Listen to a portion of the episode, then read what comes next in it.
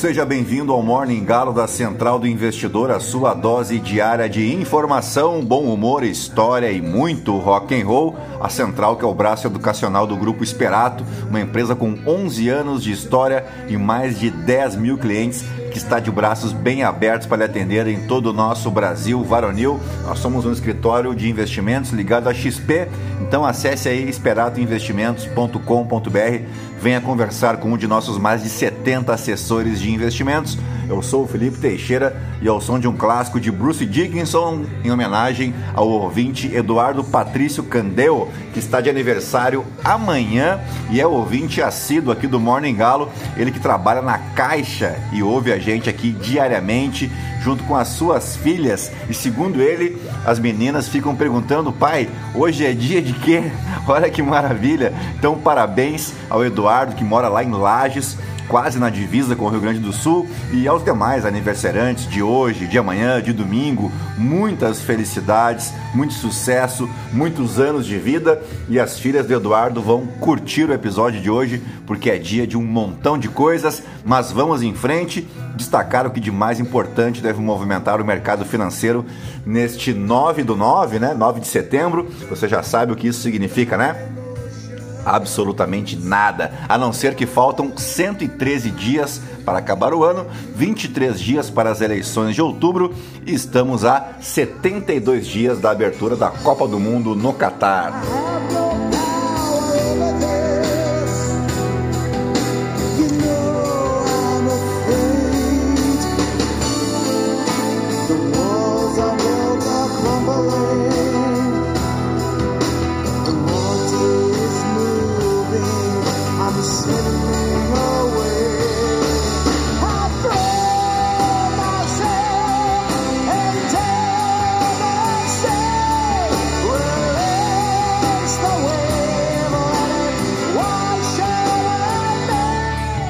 Muito bem, são 4 horas e 53 minutos, 17 graus aqui em Itapema. Começamos te dizendo que hoje é dia do cachorro quente, rapaz, em homenagem à suposta data de criação desse tipo de sanduíche em um 9 de setembro de 1884 na cidade de Nova York. O cachorro quente teria sido inventado por um imigrante alemão que eu não conheço, mas já considero pacas esse rico desse alemãozinho, né? Também é dia da grávida e essa aqui tá fácil, né? Foi escolhida, foi escolhido o dia 9 do nono mês do ano, em alusão, é claro, aos nove meses de gravidez, né, de gestação, apesar de que a gestação dos jumentos, por exemplo, leva um pouco mais, né, de 11 a 14 meses, e o que tem de jumentinho por aí não tá no gibi, né? Bem, hoje também é dia do administrador, uma homenagem à assinatura da lei número 4769 de 9 de setembro de 1965, responsável por regulamentar a profissão de administrador aqui no país. Também é dia do bug, isso porque em um 9 de setembro de 1947 ocorria o primeiro registro oficial de um bug encontrado no computador eletromecânico Mark II. Na verdade, recebeu esse nome de bug porque realmente foi um inseto, uma mariposa que ficou presa a uma válvula do Mark II e atrapalhando o seu processamento. E a responsável pela identificação foi a jovem oficial da Marinha Americana Grace Hooper. Também é dia do médico veterinário, porque foi exatamente nesta data, no ano de 1933, que foi assinado o decreto que regulariza a profissão e o ensino da medicina veterinária aqui no Brasil. Na verdade, os cursos de medicina veterinária já existiam desde 1910. No entanto, a sua oficialização aconteceu então em 9 de setembro de 1933 em um decreto assinado pelo então presidente Getúlio Vargas. Também é feriado municipal em Macau, no Rio Grande do Norte, festa de emancipação política da cidade, que foi fundada em 9 de setembro de 1875. Ufa, quanta coisa, hein? Parabéns então a todos os veterinários, administradores, as mariposas, as grávidas, aos fãs de cachorro quente. E agora sim, depois de embevecer vocês com tanto conhecimento, vamos direto ao que interessa. Mas antes, se você gosta do nosso conteúdo aqui, compartilhe, nos indique aí para um amigo, para uma amiga. Não esquece de avaliar a gente, clicar lá no sininho também para ajudar a gente a chegar a cada vez mais ouvintes.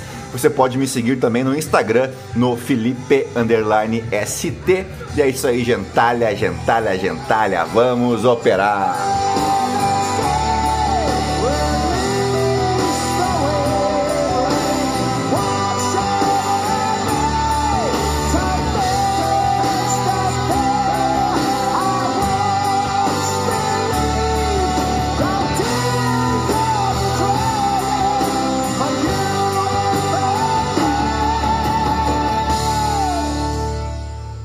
Muito bem, pela primeira vez na semana, as ações asiáticas e os futuros de ações dos Estados Unidos apontam para o terreno positivo, com os investidores avaliando se o aperto monetário para combater a alta inflação nos Estados Unidos e na Europa pode estar finalmente se aproximando do fim a China surpreendeu com uma inesperada moderação de sua taxa de inflação ao consumidor em agosto, dando aos formuladores de políticas em Pequim mais espaço para apoiar a sua economia. O índice Stocks Europe 600 avança 0,5%, com as mineradoras como grande destaque. As ações asiáticas chegaram às máximas das últimas duas semanas, após uma quinta-feira de ganhos modestos em Wall Street, que deixaram o SP 500 acima dos 4 mil pontos pela primeira vez desde o final de agosto. E vamos combinar, nem faz tanto tempo assim, né? O euro atingiu o nível mais alto em duas semanas, depois que o Banco Central Europeu confirmou o aumento de 75 pontos base em suas taxas de juros nesta quinta-feira. As apostas de que o Federal Reserve aumentará a sua as suas taxas na mesma proporção quando se reunir no final deste mês aumentaram depois que o presidente Jerome Powell reiterou que a entidade está determinada a conter as pressões sobre os preços, trazendo né, a inflação o mais próximo possível para o centro da meta né, de 2%. Os preços do gás natural na Europa caíram antes de uma reunião dos ministros de energia da região para elaborar planos para tentar atenuar a crise energética que é sem precedentes no continente e que tem potencial de minar toda a economia da zona do euro. As ações globais estão, portanto, a caminho de seu primeiro avanço semanal nas últimas quatro semanas, uma pequena trégua ante um mercado estressado após o recente anúncio de um aperto monetário global mais agressivo, os já conhecidos problemas energéticos e a desaceleração do crescimento da China.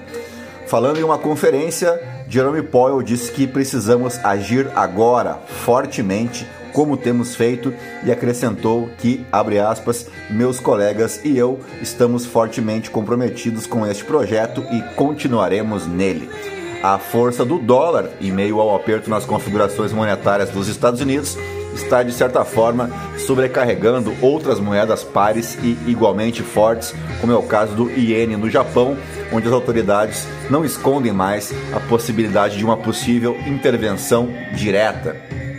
É bem verdade que no mercado internacional o noticiário econômico segue ofuscado, é claro, pela morte da rainha Elizabeth II, né? Se foi a veinha e que tem provocado aí uma enxurrada de condolências em todo o mundo. Por aqui, o IPCA de agosto, que sai às 9 horas da manhã, deve mostrar uma nova deflação, apesar da recente mensagem de Campos Neto e diretores do Banco Central, que vieram mais hawkish do que o aguardado pelo mercado, sinalizando uma, um possível novo aumento, quem sabe, de 0,25, né? E no cenário eleitoral, a expectativa é pela pesquisa Datafolha, mas essa só, sai só à noite, depois do mercado já encerrado. Em Brasília, o ministro Luiz Fux comandou nesta quinta-feira a última sessão de julgamentos do plenário em sua gestão na presidência do Supremo Tribunal Federal. O biênio de Fux na presidência da Corte, de 2020 a 2022, se encerra na próxima segunda-feira, quando passará o cargo para a ministra Rosa Weber. E eu adianto que a gente vai ter uma, uma mudança de postura aí, possivelmente, porque com a Rosa Weber o furo é mais embaixo, viu? Em seu discurso, Luiz Fux lamentou as mortes durante a pandemia de Covid-19, falou dos desafios da corte com o cenário virtual e as vitórias conquistadas durante sua atuação. O ministro, no entanto, lamentou ataques à instituição e disse que a corte não viveu, abre aspas, um só dia sem ter a legitimidade de suas decisões questionadas. Abre aspas mais uma vez, não bastasse a pandemia, nos últimos dois anos, a corte e seus membros sofreram ataques em tons e atitudes jamais vistos na história do país. Não houve um dia sequer em que a legitimidade de nossas decisões não tenha sido questionada, seja por palavras hostis, seja por atos antidemocráticos, lamentou o ministro que assumiu a presidência após 42 anos de carreira jurídica. E dito isso, vamos direto para nossas principais manchetes dos portais de notícia aqui no Brasil e no mundo, ao som de George Michael.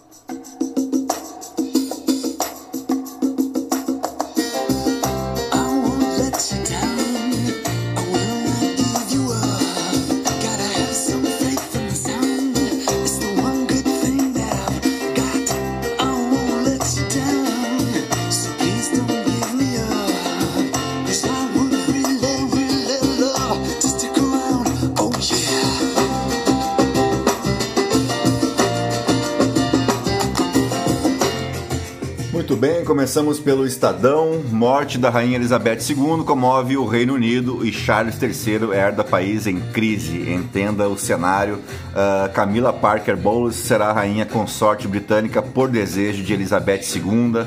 Entenda. Uh, Operação Unicórnio. Elizabeth II será levada de volta para Londres, diz historiadora. O que esperar da pesquisa Datafolha após o 7 de setembro? Veja o que dizem especialistas. Vencendo ou perdendo, Bolsonaro representa uma ameaça para a democracia brasileira. É o destaque do The Economist, né, que saiu ontem e os bolsonaristas ficaram bravos, né? Sou imbrochável porque resisto. Vou reagir a tudo isso, diz Bolsonaro sobre ataques. Quem vai ser o novo ministro da Fazenda se Lula ganhar? Veja a lista dos mais cotados. Lula compara Michel Temer a Bolsonaro e MDB rebate desserviço ao país.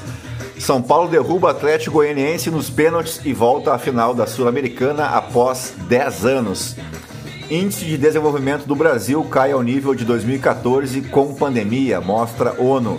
Safra recorde de grãos. Brasil só não se tornará o celeiro do mundo se fizer muita besteira. O Celso Ming reproduzindo aqui a fala de Paulo Guedes, né, que falou que se ele fizesse muita besteira, o dólar passaria de cinco reais. Vamos para a Folha de São Paulo. TSE tem batalha entre Lula e Bolsonaro em ações sobre fake news e discurso de ódio. E agora, quem vai substituir Elizabeth II e simbolizar solidez, temperança e devoção?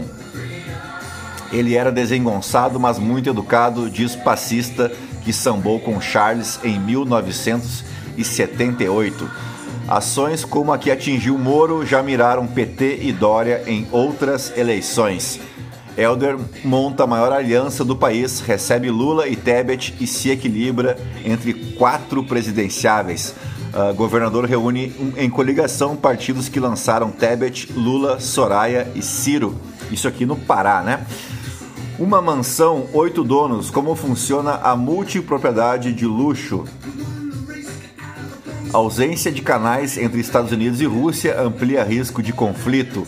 Instagram pune Rodrigo por por alta artificial de seguidores e candidatos e candidato alega sabotagem. Paulo Marçal gastou 738 mil reais em candidatura rejeitada pelo TSE.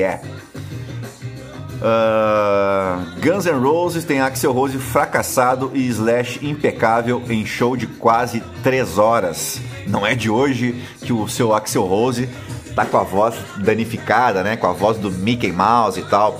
Uh, outro destaque que Maneskin no Rock in Rio faz rock de algoritmo para a plateia que mal o conhecia. Gloria Groove no Rock in Rio chora, canta com a mãe e faz aceno a roqueiros. Uh, vamos adiante, vamos pro valor econômico que eu confesso que nem imaginei que o Rock in Rio estava rolando ainda, para vocês terem ideia como é que eu tô atualizado. Como será o adeus à Rainha Elizabeth II, a monarca mais longeva do Reino Unido? Quem é Charles III, rei mais velho a assumir o trono? Líderes mundiais prestam homenagens a Elizabeth II. Palavras ao vento, diz o relator do orçamento, sobre Bolsonaro prometer auxílio de 800 reais. Em Minas Gerais, Zema tem 47 e Calil 28% na pesquisa Genial Quest. Reddor perde disputa sobre valor de aluguel no formato Build to Suites. Uh, vamos de O Globo. Súditos prestam última homenagem a Elizabeth II. Era como se fosse uma pessoa da família. De onde vem o dinheiro da família real britânica? O que o Reino Unido prepara para o adeus? Uh, Bolsonaro volta a questionar sistema eleitoral. Se houver eleições limpas, Lula ganha? Bom, aí depende, né? Se a maioria votar no Lula, o Lula ganha. Filhos de Lula vão à justiça contra Ciro, saiba por quê. Como ministro tentou se distanciar dos comícios de Bolsonaro, no caso aqui o ministro da Defesa, né, o seu Paulo Sérgio Nogueira. Uh, Santos Cruz, exército não vai se meter numa idiotice dessa. Bolsonaro infla programa com bônus que só existe no papel. Departamento de Justiça americano investiga Trump. Aliás, o Steve Bannon, né, ex-assessor de campanha do Trump, se entregou à polícia ontem. Ele que desviou mais alguns milhões de dólares da turma que doou dinheiro para a construção daquele muro, né, que ia separar os Estados Unidos do México. E o Steve Bannon meteu a mão no jarro, né, mas ele tinha recebido o perdão, né, o indulto do Trump, só que agora ele está sendo processado pelos estados, então a coisa vai feder para o seu Steve Bannon, que é grande amigo aí do Eduardo Bananinha, né? Soraya vai ao TSE para barrar 7 de setembro em campanha de Bolsonaro. Guns N' Roses, o que aconteceu com a voz de Axel Rose? É estranho, né, que a galera não tenha percebido faz alguns anos que a voz do Axel Rose tá daquele jeito, né? A primeira pesquisa presidencial IPEC e BOP depois do 7 de setembro. Bolsonaro puxa coro de imbrochável e pede comparação entre Michele e Janja. Mas isso aqui é notícia antiga já, né? Vamos para o Poder 360. Lula compara ato de Bolsonaro à reunião da Ku Klux Klan. Meu Deus. Uh, não tem princesa aqui, só mulher de luta, diz Janja. MPF apura suposto desvio de finalidade da União no 7 de setembro. TRE do Rio de Janeiro torna Wilson Witzel inelegível ao governo, de estado, ao governo do estado. Rony Lessa é condenada, condenado a 13 anos de prisão por venda de armas. Meu Deus, vamos mudar de portal aqui porque é uma gentalha, né? Vamos pro portal Metrópolis. Milhares de pessoas fazem vigília na porta do Palácio de Buckingham. Uh, ministro Luiz Fux faz desabafo ao, ao se despedir da presidência do STF. Bolsonaro lava as mãos e entrega para Deus a disputa entre duas ex-ministras dele no Distrito Federal. Sou coluna do meio. Uh, julgamento da candidatura de Arruda é suspenso após pedido de vista. Placar está em 2 a 1 favorável ao ex-governador do Distrito Federal, eh, já que falamos de meter a mão no jarro, esse aqui entende bem do assunto, né? Bolsonaro avalia ir ao funeral da Rainha Elizabeth II na Inglaterra. Vamos para os destaques aí do The New York Times. Grã-Bretanha se prepara para a morte da rainha. Uh, mesmo destaque né, do Washington Post uma vida de serviços aqui é a foto da Rainha Elizabeth II. No Financial Times, o mesmo destaque: Rainha Elizabeth II morre. Então vamos direto para os nossos fatos históricos, porque o 9 de setembro marca o aniversário dele, ele, ele, o homem, a lenda, o mito, o nosso homem gol, Renato Portaluppi, que vocês aí do estrangeiro chamam de Renato Gaúcho, né? Ex-jogador e atual técnico de futebol, o único brasileiro campeão da Libertadores da América como jogador e treinador, o treinador que mais vezes comandou o time do Grêmio ao longo da história do clube e o maior jogador da história da máquina tricolor dos Pampas e o verdadeiro imbrochável, né? Isso aqui até estátua virou. Então, parabéns, Renatão uh, percebam como esse podcast é totalmente imparcial, não é verdade?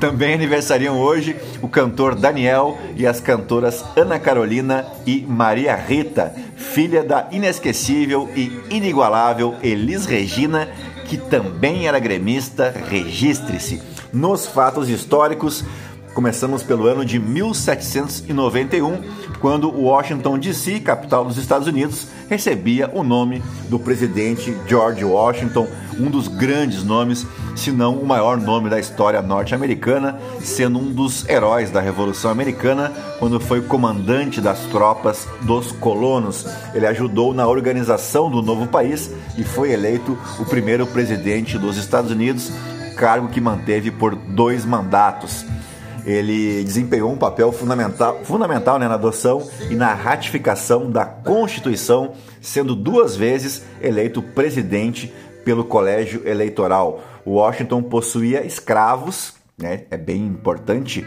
ressaltar esse pequeno detalhe, né? Uh, mas claro que isso não tira o, o, brilhantismo dele, até porque na época, a gente está falando aqui de um, um outro tempo, né, ele acreditava que estaria preservando a unidade nacional. Ele apoiou medidas aprovadas pelo Congresso para proteger a escravidão, inclusive. Mais tarde, preocupou-se com a instituição da escravidão e libertou seus escravos em um testamento de 1799.